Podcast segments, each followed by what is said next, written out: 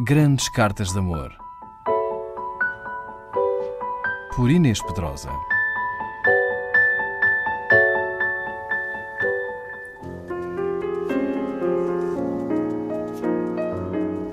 A revolucionária filósofa e economista marxista Rosa Luxemburgo, fundadora do que viria a tornar-se o Partido Comunista da Alemanha, fuzilada em 1919 num homicídio que foi considerado o primeiro êxito do nazismo, viveu uma longa e intensa relação amorosa com o seu camarada de militância Leo Jorgiches, embora nunca tivessem chegado a viver realmente juntos, dado que ambos colocavam a ação política à frente da felicidade pessoal. Hoje trago-vos uma carta de Rosa Luxemburgo para o seu amante, datada de 6 de março de 1899. Beijo-te mil vezes pela tua querida carta e pelo teu presente, embora ainda não o tenha recebido. Não podes mesmo imaginar como fico contente com a tua escolha. É que Rodbertus é o meu economista preferido e consigo lê-lo cem vezes por puro prazer intelectual. Meu querido, como me encantaste com a tua carta. Li-a seis vezes do princípio ao fim. Portanto, estás de facto feliz comigo.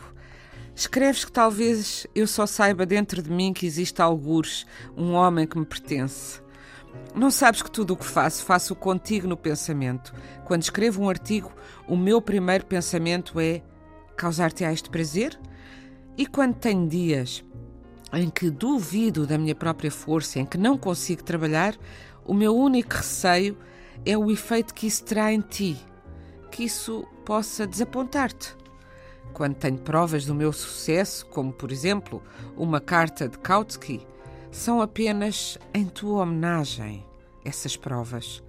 Dou-te a minha palavra pelo amor que tinha pela minha mãe, de que a título pessoal sou totalmente indiferente ao que Kautsky escreve.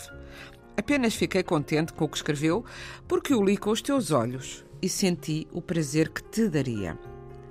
Só uma coisa importuna ao meu contentamento: as influências exteriores da tua vida e da nossa relação.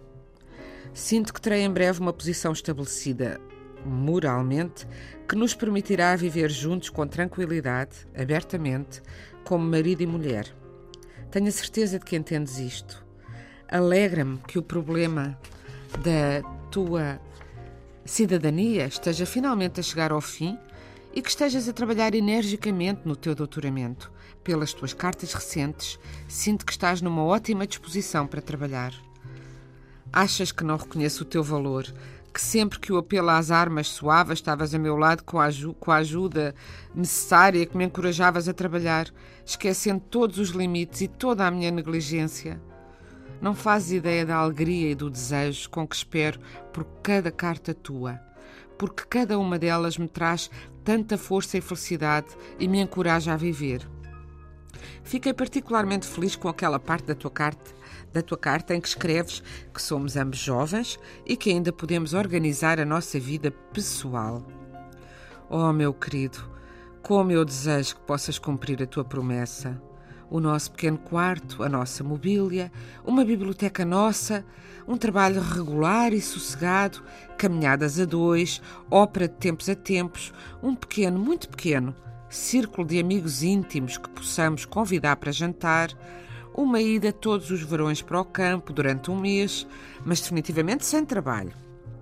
E talvez um pequeno, muito pequeno, bebê. Nunca será isto permitido Nunca. Querido, sabes com o que me parei ontem durante um passeio pelo parque, e sem qualquer exagero, com uma criança de 3 ou 4 anos de idade com o cabelo loiro e um lindo vestido.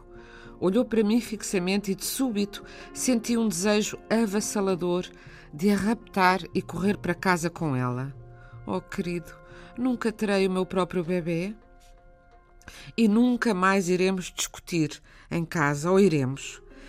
Tem de ser uma casa calma e pacífica, como acontece com toda a gente. Só tu sabes o que me preocupa. Sinto-me já tão velha e não sou minimamente atraente. Não terás uma esposa atraente quando andares de mão dada com ela pelo parque. Manter-nos-emos bem afastados dos alemães. Querido, Se puseres em primeiro lugar a questão da tua cidadania, em segundo o teu doutoramento e em terceiro viveres comigo abertamente no nosso próprio quarto e trabalhares comigo, então não poderemos desejar mais nada. Não existe um casal na Terra com tantas facilidades para alcançar a felicidade como tu e eu. E se houver alguma boa vontade da nossa parte, seremos, teremos de ser felizes. Grandes Cartas de Amor. Por Inês Pedrosa.